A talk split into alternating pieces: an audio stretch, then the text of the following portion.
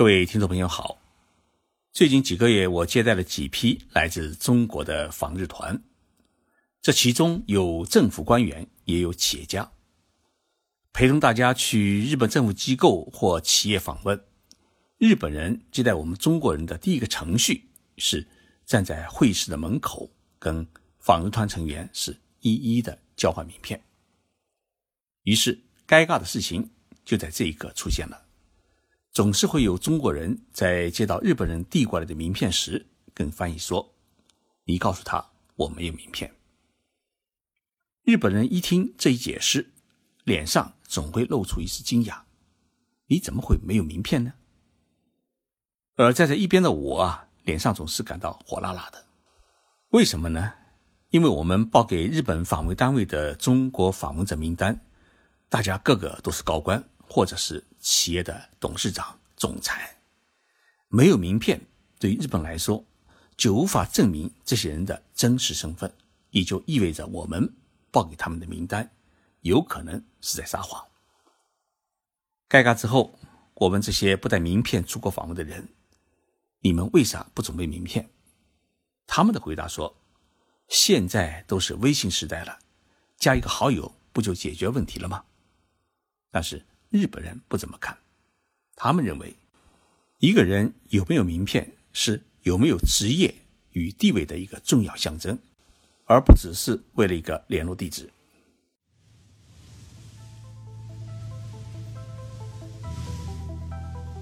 任你波涛汹涌，我自静静到来。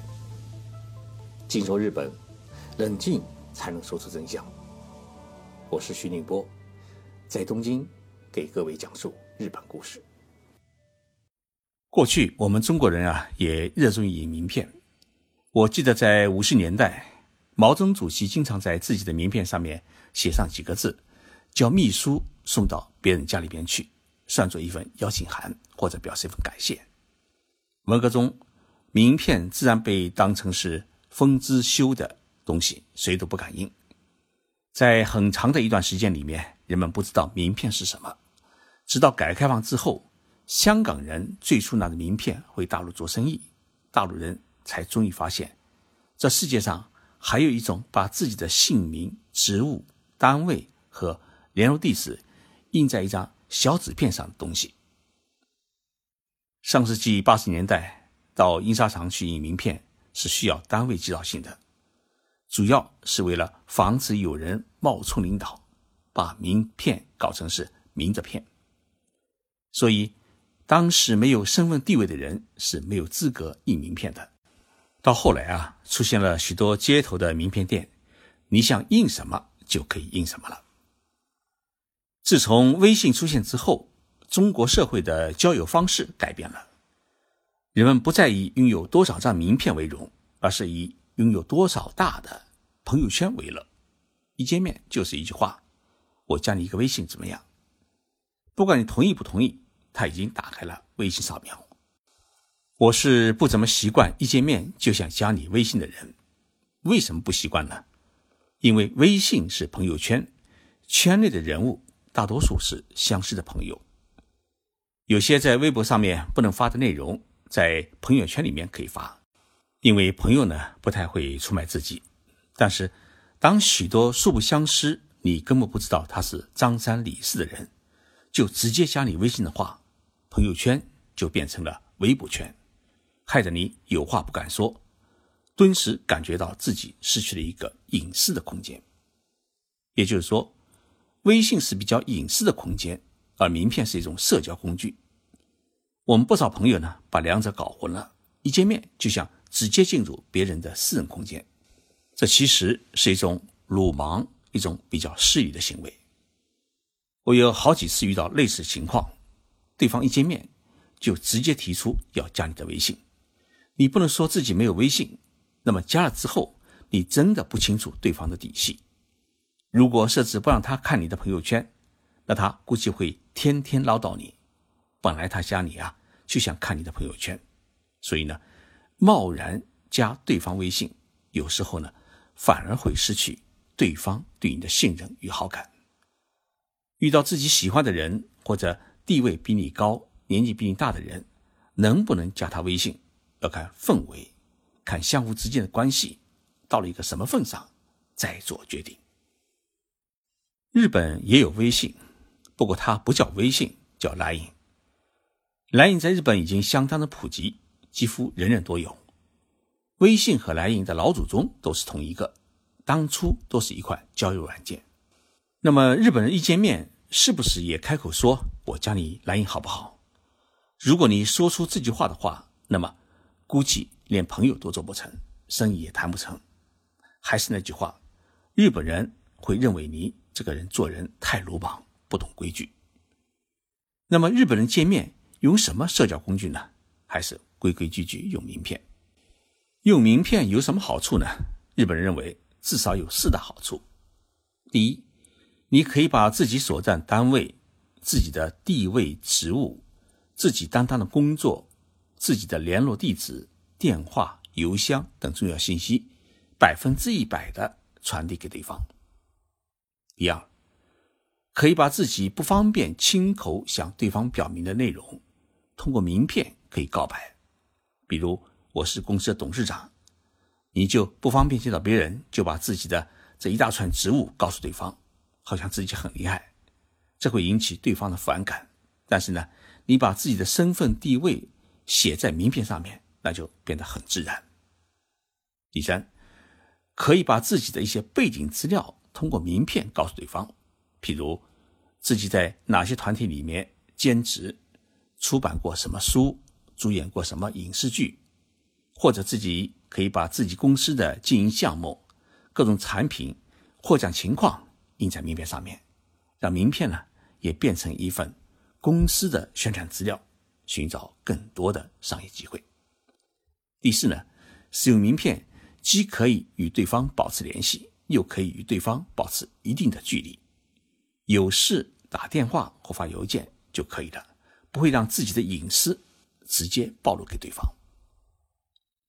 名片应该是我们中国人发明的，早在两千多年前的秦朝，秦始皇统一全国文字，分封了诸侯皇，咸阳也就是现在的西安，成了全国的政治文化中心，各路诸侯们。每隔一段时间，就要进京述职。各路诸侯为了拉近与朝廷当权者的关系啊，开始把自己的名字和各种介绍呢，写在这个竹片或者墨片上面。当时因为啊还没有发明纸张，派人呢递送给朝廷的当权者，以便呢寻求拜访。这种早期的名片在古汉语当中叫做。谒，所以我们把拜见别人写作谒见这个词就是这样引申出来的。到了东汉时，谒又被写作名次，名是名片的名，次是刺刀的刺。《后汉书》里面啊，多处记载了高官那名次求见于人的故事。在近代的考古挖掘的汉墓当中，考古专家们发现。这种名次是用木片做成，长二十二点厘米，宽七厘米，上面呢写有名字，还有习惯，与现在的名片啊，呃，大致相同。到了唐代，因为开始发明了纸张，这种木片的名次改为是纸张名片。唐代的长安新科进士们以红色的名片纸相互交换姓名习惯。以便交流，那么这种形式跟我们现代社会交换名片已经是差不多了。在元朝之前，名片呢都称作是名次，元代之后改名为拜帖，明清时又称是名贴片子，内容呢也有改进，除自报姓名习惯以外呢，有的还开始书写了官职。清朝时啊，才开始有了。名片这一正式的称呼，尤其到了清朝后期，在鸦片战争失败之后呢，西方各种势力是不断的侵入中国，中国国门呢被打开，和国外的通商贸易也多了起来。名片在这个时候啊，开始在社会上面走向普及，而且清朝的名片呢，开始向小型化发展，特别是在官场，官小使用较大的名片以表示自己的谦恭，官大使用较小的名片以显示自己的地位。日本的名片文化呢，呃，最早是从唐代的时候从中国传入的，最初只在上流社会上使用。从一百五十年前的明治维新时期开始，名片开始成为一种普通人也可以使用的一种身份的介绍帖子，并在社会上呢得到普遍的使用。这一使用一直延续到今，中间呢没有中断过，因此形成了日本独特的一种名片的文化。日本人把名片写作名次，念作名西，是完全保留了中国。唐宋时期的叫法，相反的，我们中国人现在看到“名次”两个字，没有学过日语的人啊，基本上是很难搞懂这两个汉字指的就是现在的名片。说到日本的名片文化，有两句日语是不得不提，这两句话呢，应该是属于日本名片文化的精髓。第一句话是“名希瓦希多那里”，翻译成中文的话就是“名片如人”。也就是说，用什么样的名片设计成什么样的风格，反映这个人的个性、知识与修养。那么第二句话呢，是“棉希瓦君卡之语”，翻译成中文的话就是“名片是润滑剂”。这句话什么意思呢？就是说自己与某一个人相遇，也许一生就这么一次。如果交换了名片，双方就开始一种交流。也许这种交流在刚开始时不会深入，甚至有人会马上忘记。但是，一百个人当中，也许就会有几个人因为交换了名片，建立了友谊而成为终身好友，或者生意上的好伙伴。从这个意义上来说，名片就是人生的润滑油。